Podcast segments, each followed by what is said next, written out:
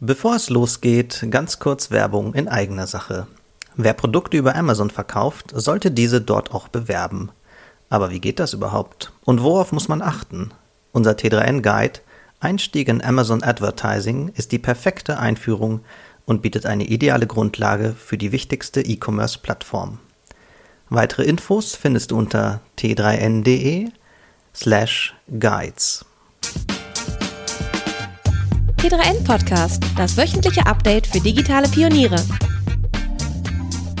Einen äh, wunderschönen guten Tag und herzlich willkommen zum T3N Podcast. Mein Name ist Caspar von Albert, ich bin Redakteur bei T3N und ich sitze nicht alleine hier, sondern ich habe Sabrina Schadwinkel dabei, unsere leitende Printredakteurin. Hallo Sabrina. Hallo. Eigentlich müssten wir sagen guten Morgen und ich fühle mich auch so ein bisschen wie zu meinen besten Radiozeiten. Oh, total. Äh, äh, Frühschicht im Lokalradio. Ähm, wir bringen euch durch den Tag mit der besten Musik. Ähm, kleiner Transparenzhinweis, es ist für unsere Verhältnisse, für Printredakteurverhältnisse sehr früh, weil vor zehn stehen wir ja nicht auf und so. Und es ist acht. Es ist acht Uhr morgens, genau. Äh, und deswegen habe ich so ein bisschen Revive. Ich habe einen Kaffee in der Hand. Ich weiß nicht, hast du irgendein Getränk schon? Oh, ich mache so morgen routinemäßig lauwarmes Wasser trinken. Aber bin ich selber jetzt gerade nicht begeistert davon, dass ich das so konsequent mache. Lauwarmes Wasser trinken. Okay. Ja, so ayurvedisches Wasser. Ah, in die, okay, alles klar. In, ich habe mal über Bulletproof Coffee nachgedacht, aber das bringt uns jetzt äh, zu weit weg vom eigentlichen Thema. Denn wenn Sabrina und ich zusammensitzen, reden wir häufig über das Heft. Und in dem Fall ist das die T3N66, die brandneu im Handel ist. Äh, wir wollen euch das ein bisschen kurz vorstellen, aber keine Angst, es wird keine reine Werbeveranstaltung. Wir tauchen auch ein kleines bisschen tiefer in die Themen ein und erklären ein bisschen Hintergründe und warum wir was irgendwie auch ausgesucht haben und so. Ähm, es gibt einen Grund, warum wir so früh morgens hier sind. Äh, da, dazu erzählen wir gleich. Ich würde erstmal gerne damit anfangen. Äh, Sabrina, was ist das Titelthema und warum haben wir uns das ausgesucht? Also fett auf dem Cover steht hier There's no Planet B, there's Planet AI. Und wir gehen der Frage nach, ähm, inwiefern kann uns künstliche Intelligenz dabei helfen, uns ähm, an den Klimawandel anzupassen. Ich sage ganz äh, betont anzupassen, weil dass er kommt, dass es drastische Umwälzungen geben wird, ist einfach Fakt. Und ähm, es geht nun darum, wie machen wir in Anführungszeichen das Beste daraus. Und es ist schon so, dass man sich angesichts der immensen Herausforderungen von Flutkatastrophen, Waldbränden, steigendem Meeresspiegel, einfach auch überfordert fühlt. Und dann haben wir uns gefragt, ja, hm, der menschliche Geist, super kreativ, aber vielleicht braucht er auch ein bisschen Hilfe, Frage von KI, Fragezeichen. Und haben einfach mit Forschern, Wissenschaftlern, Unternehmern gesprochen, woran die arbeiten. Und es ist wirklich so, dass da Leute mithilfe von KI, was meistens maschinelles Lernen ist, konkret gesagt, große Datenmengen ähm, bearbeiten, um uns eine Entscheidungsgrundlage, uns als Menschen zu geben, sozusagen KI als Tool, damit wir als Menschen bessere Entscheidungen treffen können, wie wir uns an den Klimawandel anpassen können. Ja. Und ähm, Green Tech haben wir ja auch noch als Thema. Wir haben äh, Firmen, die sich mit dem Thema Umweltschutz auseinandersetzen und zum Beispiel mit neuen Innovationen und Technologien CO2 aus der Atmosphäre zurückholen wollen.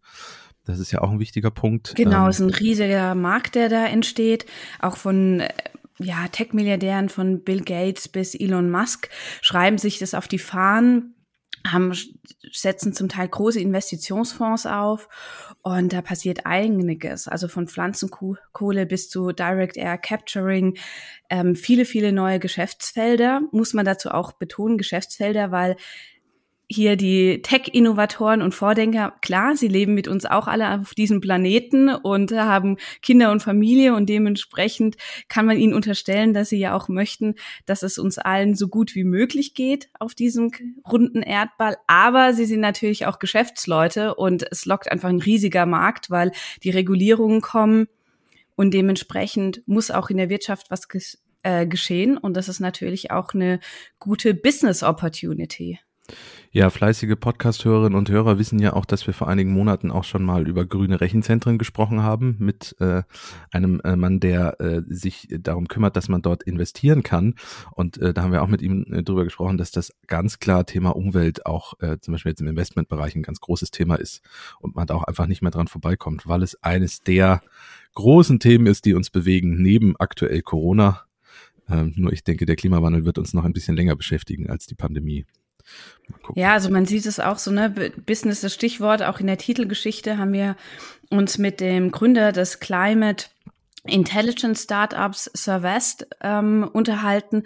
Und der hatte mal ein Agri-Business in Ghana und hat gemerkt, er kommt mit überhaupt nicht mehr mit diesen Wetterveränderungen klar. Die Klimamodelle zeigen ihm nicht an, warum es jetzt auf einmal Starkregen gibt und in diesem Ausmaß und hat dann beschlossen, okay, nicht nur für mich, für die Landwirtschaft ist es interessant, sondern ähm, für alle ähm, Wirtschaftszweige. Ne? Wie welche Konsequenzen hat die Klimaveränderung für mein Businessmodell, wenn ich eine Fusion plane mit Firmen, die verschiedene Fabriken weltweit haben, sind die vielleicht Flutrisiken ausgesetzt oder auch wenn ich sage, ich erschließe ein neues, ja, Firmengebiet für mich, da ist ein Fluss in der Nähe, ähm, schaue ich mir das an. Also wirklich so Prognosen bis auf die Hausnummer genau zum Teil und ist zumindestens der Anspruch, muss man sagen. Also nächstes Jahr geht es auch Open Access für uns alle ähm, live. Da können wir mal schauen, wie es jeweils um die eigene Wohnung, das eigene Haus, die eigene Family aussieht. Ist nämlich für äh, die USA und Europa als erstes freigeschaltet. Und da sieht man halt schon auch, da geht es darum, wie, er, wie der Gründer Iggy Bassi zu mir meinte, im Gespräch, die Klimamodelle sind einfach ein Information Overload. Also wie sollen wir daraus Handlungsempfehlungen ableiten? Was sollen wir daraus schließen? Und das ist sozusagen der Anspruch, dass man diese Klimamodelle übersetzt, dass man versteht, was bedeutet das für mich, für meine Assets, für meine Vermögenswerte. Wie gesagt, von der Pipeline bis zu Rechenzentren oder kaufe ich wirklich die Firma, die in diesen Ländern ähm, ja Standorte hat. Nun äh, hast du das Thema KI ja schon mehrfach angesprochen und äh, um, um den Spoiler von vorhin äh, aufzugreifen, es gibt ja einen Grund, warum wir früh morgens aufnehmen. Du warst nämlich gestern Abend noch auf einer Veranstaltung. Äh, wo warst genau. du und genau. was hat das mit unserem Titelthema zu tun?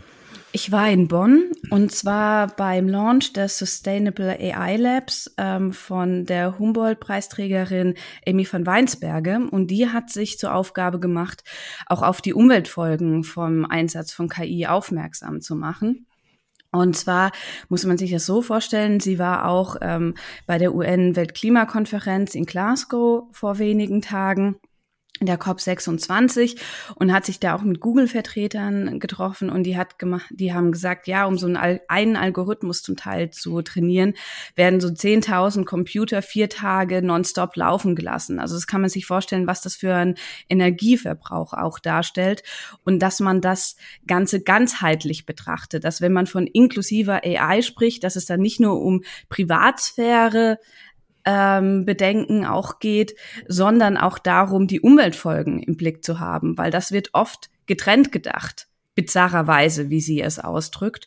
Und ähm, sie besteht darauf, auch in unserem Interview kann man das gut nachlesen im Heft, dass sie keine Techno-Skeptikerin ist, dass sie schon die Chancen sieht und auch ähm, sagt, KI kann uns helfen, gerade für genannte Frühwarnsysteme, Gegenfluten oder um Entscheidungen zu treffen, aber halt, dass man den ganzen Leb Lebenszyklus der KI betrachten muss. Von der Entwicklung bis zum Einsatz ist es wirklich nachhaltig, weil was bringt uns KI für den Klimawandel, wenn sie gleichzeitig Umweltfolgen, die wir so nicht haben wollen, verursachen?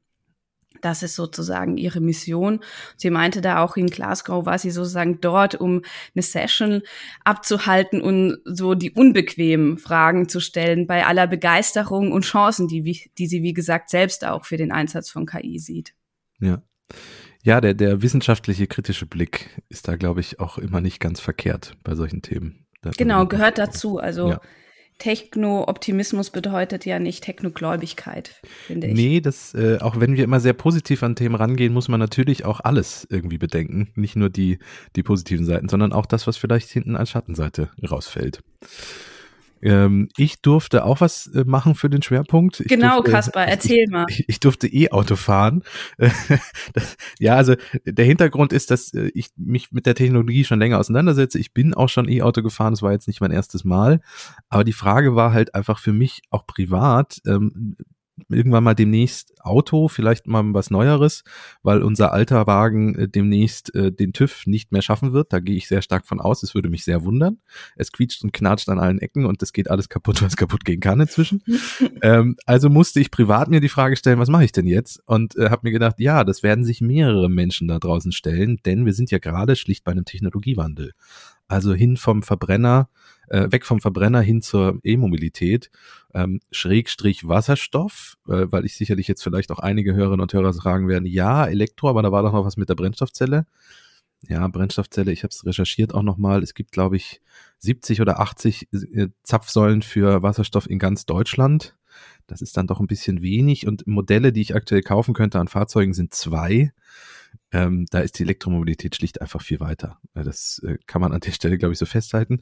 Ja, und dann habe ich mich gefragt, kann ich denn in schon umsteigen. Und das eigentliche Problem ist ja die Ladeinfrastruktur, gar nicht die Elektromobilität selbst. Denn die Fahrzeuge, es gibt inzwischen ein breites Angebot vom Kleinwagen bis hin zur Luxuslimousine. Ähm, ich kann spoilern, dass ich persönlich eher im Kleinwagenbereich unterwegs wäre, finanziell. äh, ich, nicht, Sag bloß. nicht, nicht die Mercedes S-Klasse, die neue elektrische. Ähm, aber es gibt halt, wie gesagt, schon ein breites Angebot und die Reichweite ist inzwischen drei, vier, fünf, 600 Kilometer.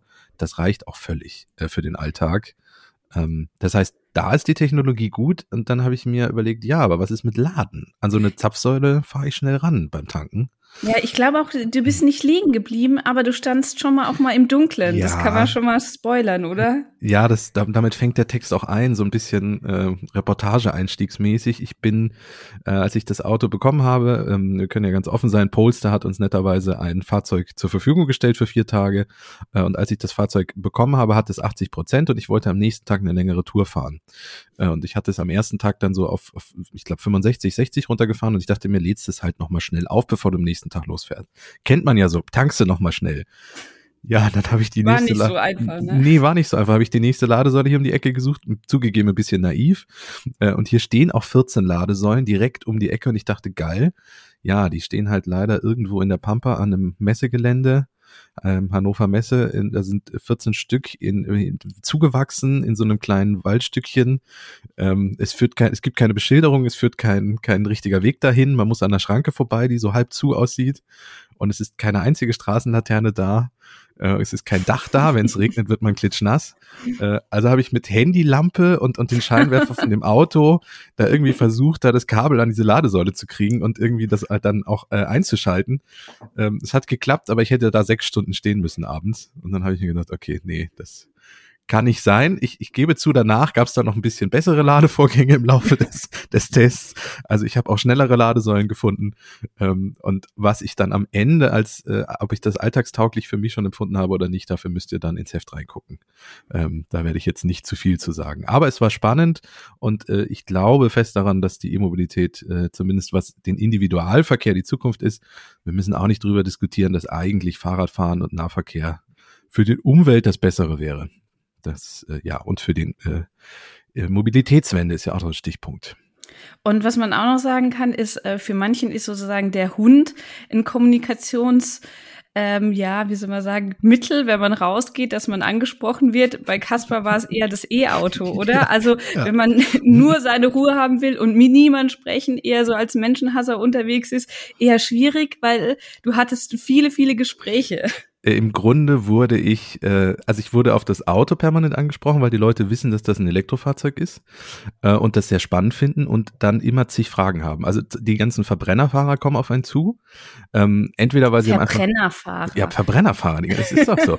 äh, weil sie, weil sie einem sagen sollen, dass das Auto cool ist, aber auch weil sie viele Fragen haben. So, ja, wie lange dauert es denn? Was kostet so ein Auto? Ähm, wie schnell ist denn, wie, wie lang ist die Reichweite? Wie groß? Und solche Dinge aber auch, und das muss man einfach sagen, die E-Mobilisten und Mobilistinnen. auch ein äh, schönes Wort es, wieder. Es ist, ja, es ist eine richtige Community. Also ich habe selten so viele nette Gespräche ähm, beim, beim Tanken bzw. Laden geführt. Also wenn man an eine Tankstelle fährt, ein grummeliges Moin ist das höchste der Gefühle. Ich weiß nicht, ob du dich regelmäßig beim Tanken mit Menschen unterhältst, Sabrina. Ich habe ja gar kein Auto. Ja, siehst du. da kann ich jetzt hier selber hier Heiligenschein. Huhu. Sehr gut, das ist das Beste für die Umwelt. Äh, Nee, also wirklich nette Gespräche. Ähm, natürlich ist E-Mobilität immer so der Aufhänger ähm, und man ist ja auch äh, so ein bisschen Pionier, weil noch gibt's ja überwiegend äh, Verbrennerfahrzeuge. Aber wie gesagt, wenn man das nicht möchte, sollte man sich noch kein Elektrofahrzeug anschaffen. Das ist wohl wahr. wenn, wenn man lieber der schweigsame Typ ist, dann lieber nicht. ist auch ein guter Warnhinweis eigentlich. Ja, genau. Ein paar Worte zu unserem heutigen Sponsor.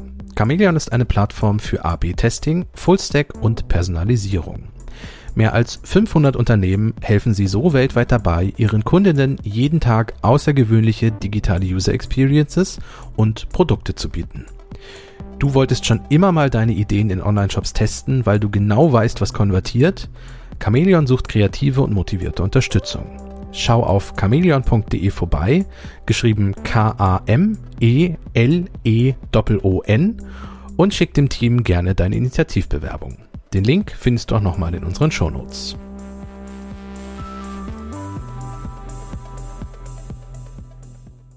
Du hast dich aber nicht nur mit dem Ausstoß, sage ich mal, äh, von Autos beschäftigt, sondern unter anderem auch von Kühen. Ja, ich habe so ein bisschen Mythbusting, haben wir das ganz am Anfang mhm. genannt. Dann haben wir es zwischendrin nochmal umbenannt und dann sind wir, glaube ich, wieder bei Mythbusting gelandet. Richtig. Ähm, ja, ich habe mir Klimamythen angeguckt, fünf Stück, ähm, weit verbreitete. Also beim Thema E-Auto dabei zu bleiben, man hört man ganz oft, äh, ja, die brennen ja viel schneller und stärker als äh, so ein Benziner. Ist ja saugefährlich, habe ich mir mal angeschaut, ob das stimmt. Äh, ich habe geguckt, was Kühe mit äh, Methan, also ihren äh, Abgasen, äh, hinten raus. So anrichten, meinst du? Was, was die damit anrichten und was dagegen auch vielleicht schon getan wird, weil ich da auf ein wildes Feld an Forschung gestoßen bin. Also theoretisch hätte man äh, zehn Seiten nur über Kühe und ihre Methanausstöße und was die Forschung betreibt da irgendwie machen können. Ähm, dann haben wir uns angeguckt, was die Modeindustrie damit zu tun hat und was die vielleicht dagegen tut. Ja, und natürlich Bitcoin. Äh, dreckigste Währung der Welt. Das hängt ihm an. Äh, und mal geguckt, ob das stimmt. Und äh, ob da man auch was dagegen tut, weil äh, das kann ja auch nicht so bleiben, wenn das stimmen sollte. Ja. Ja, wenn wir bei Bitcoin sind, sage ich mal, slash ähm, gleich zu virtuellen Welten. Mhm. Matthias Reinbrink hat sich für uns auch ein bisschen angeschaut, so ein bisschen, wenn man sagen würde, okay, all is lost, ähm, wir verlieren gewisse Tierarten. Gibt es irgendwie eine Form, unsere Welt, wie sie heute besteht, als Zeitkapsel, kann man letztendlich sagen, zu bewahren. Und er hat sich deswegen ähm, Games angeschaut. Ja. Also Zoo-Games und alles andere, wo, weil das macht man sich manchmal gar nicht so klar, wie viele Echtdaten, nenne ich das einfach mal aus der echten Welt, da einfließen. Sei es in die Beschreibung der Tiere, dass da wirklich Studien der Bewegungsabläufe, dass es da ganze, wie soll man sagen, auch einen erzieherischen Bildungsauftrag zum Teil gibt, dass man äh, lernt, wenn man so ein Game durchspielt, wie diese Tiere sich verhalten und äh, von der Fortpflanzung bis zum Tagesablauf und dass vieles wirklich äh, mit echten Daten gespeist wird und wann, wenn die bestehen bleiben, ist das sozusagen wie eine Zeitkapsel, ein Archiv letztendlich.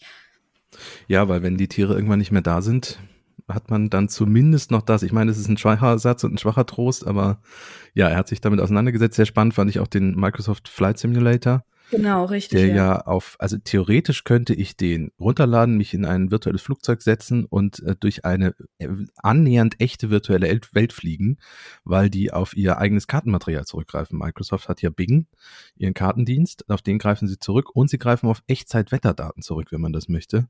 Also ich könnte jetzt hier über Hannover fliegen mit äh, genau dem grauen, äh, ekligen Himmel, wie er hier gerade über uns ist. Äh, sehr schön, aber vielleicht suche ich mir auch einfach einen sonnigen Fleck gerade auf der Erde und fliege da ein bisschen rum. Auch sehr spannend. Und die sagen auch, dass sie das äh, noch viel weiter treiben wollen in Zukunft. Also Echtzeitverkehrsdaten, echte Flugzeugdaten, ähm, alles Mögliche, äh, Gezeiten. Ähm, also das, da, da tut sich ganz viel und deren Ziel ist ja auch die Welt so echt wie möglich abzubilden. Und da wird auch noch einiges, einiges kommen. Also das, das bleibt auch spannend, dieses Thema Gaming und äh, Echtwelt und äh, ja, Metaverse fast schon, um, um die nächste Überleitung hinzukriegen. Uh, Buzzword-Alarm. ja, wir, wir, haben natürlich auch was zum Thema Metaverse. Auch da wollen wir nicht zu viel erzählen, aber ähm, Matthias hat sich ne, auch mit dem Thema auseinandergesetzt. Ähm, man kommt ja nicht drum rum, nachdem sich Facebook jetzt in Meta umbenannt hat, da auch nochmal drüber zu sprechen. Ähm, Und er hat sich angeguckt, wie das so ist und was daraus geworden ist und was so der aktuelle Stand auch ist. Und er hat auch ein bisschen ins Metaverse reingeguckt, in eines. Genau, also das ist ja die große Frage, ist es wirklich eine Vision oder ist es mehr ein Hype? Auch da sind wir wieder bei der ganzen Frage, ne? Macht man das, um die eigene Firma PR-technisch, sage ich mal, sauberer zu bekommen? Ich weiß nicht, gibt es, man macht Greenwashing, gibt es auch dann Reputation Washing? Bestimmt. Auf jeden Fall. Einfach ein neuer Name her, gibt es ja viele Beispiele, auch in der Wirtschaftsgeschichte, wo das schon der eine oder andere genauso getan, versucht hat. Aber davon abgesehen ist es natürlich immer eine Frage, ist die Technologie soweit? Mhm. Ist die mhm. Hardware soweit? Ne? Ist es, wenn man sich überlegt, Metaverse, dass man eine nahtlose virtuelle Erfahrung hat, was bedeuten würde, man macht alles von Shoppen bis ihr bis Banking, also weit über das Gaming hinaus oder das Feiern in irgendwie Fortnite. Ähm, in einer Welt, das bedeutet ja mehrere Stunden dort zu verbringen. Und wie gesagt, da sind wir bei der Hardware-Frage. Wie bequem ist es? Ganz platt. Also man sieht es ja mit dem ganzen Siegeszug ähm, der Online-Anwendungen Bequemlichkeit ist. Mhm. Ja, ist ein Convenience ja. ist einfach der Schlüssel da zum Massendurchbruch. Und das ist, da würde ich doch ein Fragezeichen noch hintersetzen. Ja, im Moment. Bei den VR-Brillen. Genau, um sie wirklich einzutauchen, muss man erstmal finanziell was in die Hand nehmen. Man muss sich so eine Brille kaufen, was, was nicht ganz billig ist. Dann setzt man sich die auf, hat die die ganze Zeit auf dem Kopf. Die ist groß, sperrig, klobig. Oft sind noch Kabel dabei, nicht mehr bei allen Modellen, aber bei vielen. Ähm, dann braucht man auch die richtige Hardware, äh, an die die Brille angeschlossen wird. Also äh, mit meinem 0815-Rechner wird das auch nicht funktionieren. Also im Moment sind die Hürden wirklich noch hoch. Das stimmt. Und ähm, bis sich das komplett durchsetzt, brauchen wir da einen Hardware-Sprung, an dem ja angeblich mehrere Firmen ja auch schon. arbeiten. Nächstes Jahr soll da zum ja, was das kommen, äh, ne? heißt Glaubst jedes du nicht? Jahr. Nein, nein, ich, das heißt jedes Jahr, dass da nächstes Jahr was kommt. Ähm, wenn ich, wenn ich meinen VR- und AR-Quellen glauben darf, dauert das noch ein bisschen. Also die sprechen von zwei, drei, vier, fünf Jahren. Oder sie sagen zumindest, sie werden überrascht, wenn große Firmen wie Apple zum Beispiel nächstes Jahr da was rausbringen. Äh, ja, mal gucken. Also, stay tuned. Ja. Stay tuned, genau.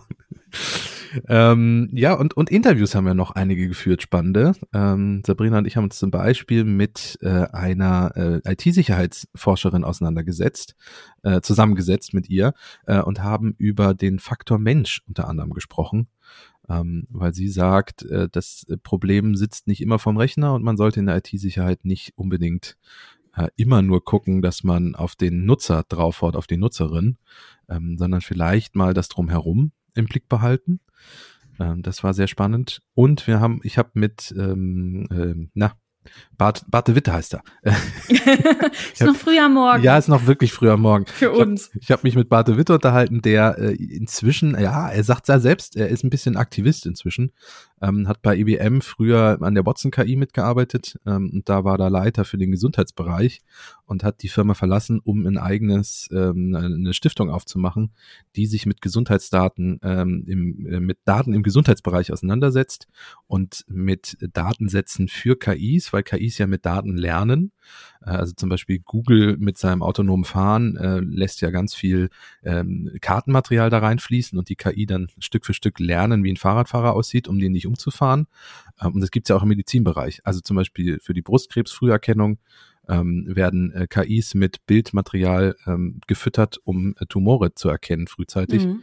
Und solche Gesundheitsdaten sind viel wert und viele Firmen behalten die für sich, sammeln die, behalten die für sich und geben die nie wieder raus. Und das ist natürlich im Gesundheitsbereich fatal, weil dann niemand anderes was damit anfangen kann. Ähm, und er setzt sich mit seiner Stiftung für dafür ein, dass gerade das nicht passiert, indem er selber Gesundheitsdaten sammelt und die frei zur Verfügung stellt. Einzige Bedingung, wer die nutzt, es dürfen auch große Firmen die nutzen, die müssen wiederum alles, was sie an Ergebnissen daraus bekommen, wieder frei zur Verfügung stellen. Also ein bisschen radikaler Gedanke. Genau, ähm, radikale Offenheit. Ne? Richtig, radikale Offenheit ist das, ist der das große, genannt? Genau, ja. Ich fand es auch interessant, dass er das Ganze auch ein bisschen persönlicher gestaltet, dass diese Datenbanken jeweils auch den Namen einer Spenderin oder eines Spenders tragen. Ne? Das ist mit der Brustkrebsdatenbank. Genau, Victoria. Die als erstes. Ja. Genau, Victoria war eine der Patientinnen in diesen Datensätzen, die inzwischen auch bei der Stiftung äh, mitarbeitet. Und ähm, die hat, also diese, wie gesagt, diese Brustkrebskarzinnage ist die erste und die ist nach ihr benannt, ja. Und es gibt auch Social Media Kampagnen, äh, die dazu passen. Also der ist sehr, sehr, äh, die ganze Stiftung Hippo AI, AI heißt die Stiftung, ist sehr aktiv und ein sehr spannendes Feld und ich bin mal gespannt, wie das, wie das weitergeht, ob die sich, ob die sich mit diesem radikalen Offenheitsgedanken durchsetzen können.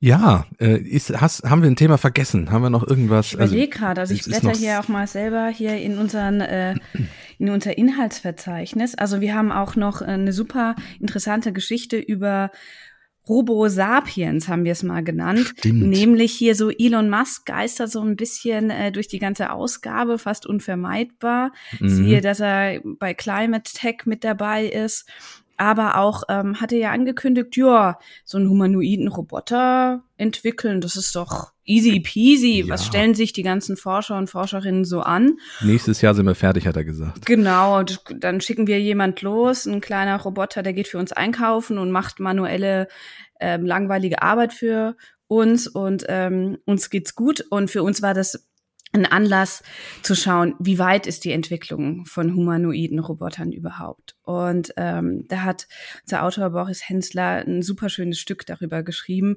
von Sophia bis Lola. Ähm, es lohnt sich sehr, sich mal damit auseinanderzusetzen, wie weit das ist. Ja. Also man kann so viel sagen, also äh, der eine oder die andere mag sich noch erinnern an Lola rennt. Also damit der humanoide Roboter Lola rennt, soweit sie mir nur nicht, ist eher schon, dass sie nicht stolpert. Ein großer, großer Erfolg. Also ich meine, er hat ja schon ähm, im Raketenbusiness einiges revolutioniert, im E-Auto-Bereich, aber ich bin mir, ich, ich würde jetzt eine Wette abschließen hier mit dir im Podcast, dass wir nächstes Jahr keinen fertigen finalen Super Tesla-Bot sehen. Der für dich Auto fährt oder einkauft Der oder für sowas? mich einkauft, das wär's. Der jetzt hier zum Aldi läuft und mir noch eine Tüte Croissants irgendwie holt, während ich hier podcaste. Okay, wir sprechen da nochmal. wenn es klappt, ich probiere es gerne aus. Also wenn die zuhören, die äh, Damen und Herren von Tesla, äh, ich äh, würde auch als, als Tester. Als Beta-Tester würde ich mir jetzt hier bereitstellen. genau. Ähm, ja, Elon Musk begeistert irgendwie immer durch unsere Hefte, aber lässt sich nicht vermeiden, ist so. Ja, ist, ist so, ja.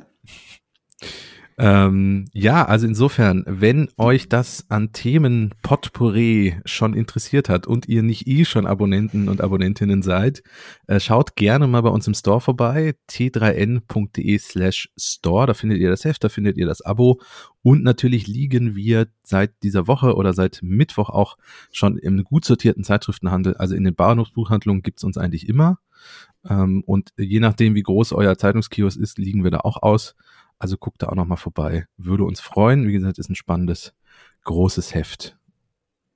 Genau, ja. Viel Spaß beim Reinblättern und Lesen, hoffe ich. Ja, und äh, wir ähm, werden uns jetzt schon wieder mit der, wir setzen uns jetzt schon wieder mit der nächsten Ausgabe Ja, genau, wir sind eigentlich, gedanklich ja. muss man ja immer sagen, wenn wir. Wir sind schon viel weiter. Schon weiter, schon bei der nächsten Ausgabe.